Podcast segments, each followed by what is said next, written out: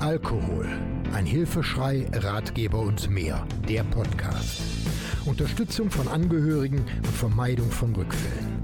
Aufgenommen und bearbeitet mit freundlicher Unterstützung der Diplomjournalistin Martina Bernhard im Studio der Medienwerkstatt des Katholischen Bildungsforums Rhein-Erft in Bergheim.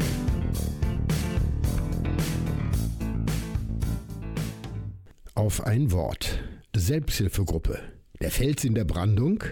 Respekt. Jeder Schritt in Richtung Ich tue etwas hat Anerkennung verdient. Und das gilt für beide Seiten. Für Angehörige und auch für Suchtkranke. So oder ähnlich begrüße ich häufig die Teilnehmer in meinen Veranstaltungen. Der Suchtkranke lebt in seiner eigenen Welt und nur er selbst kann sich aus der Umklammerung durch den Alkohol befreien. Ich möchte heute einen Schritt weitergehen. Immer empfehle ich den Teilnehmern die unbedingte Hinzuziehung eines Therapeuten, einer psychologischen Unterstützung und den Besuch einer Selbsthilfegruppe. Ich möchte betonen, dass ich Selbsthilfegruppe für absolut notwendig erachte und glaube, dass sie eine wertvolle Unterstützung auf dem Weg in eine dauerhafte Suchtfreiheit bieten. Ein unbedingtes Muss bei der Bewältigung von Abhängigkeiten.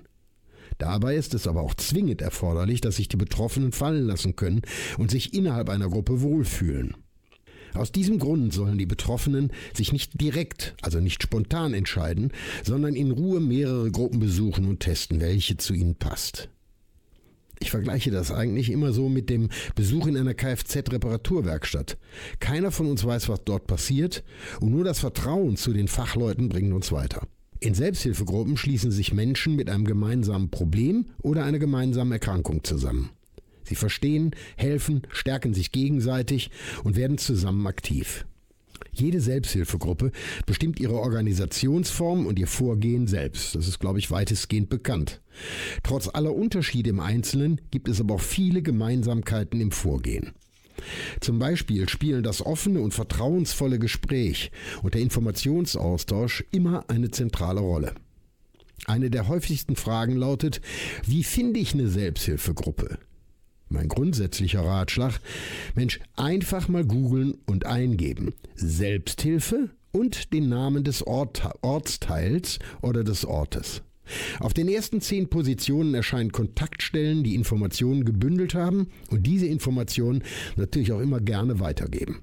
Selbsthilfe-Kontaktstellen vor Ort. In vielen Städten und Landkreisen gibt es Selbsthilfe-Kontaktstellen. Diese Beratungsstellen sammeln Informationen zu den Selbsthilfegruppen in der jeweiligen Region. Und dann gibt es noch die überregionalen Selbsthilfeorganisationen, auch die überregionalen, landesweiten oder bundesweiten Selbsthilfeorganisationen, die zu einem bestimmten Thema oder einer Problemstellung arbeiten, können bei der Suche nach einer Selbsthilfegruppe behilflich sein. Sie verzeichnen die Gruppen, die sich in ihrer Organisation angeschlossen haben. Noch eine persönliche Anmerkung. Du bist nicht allein, weder als Mensch noch mit deinen Problemen. Die Gemeinschaft trägt dich und die Probleme des Einzelnen werden auch zu den Problemen der Gruppe und umgekehrt.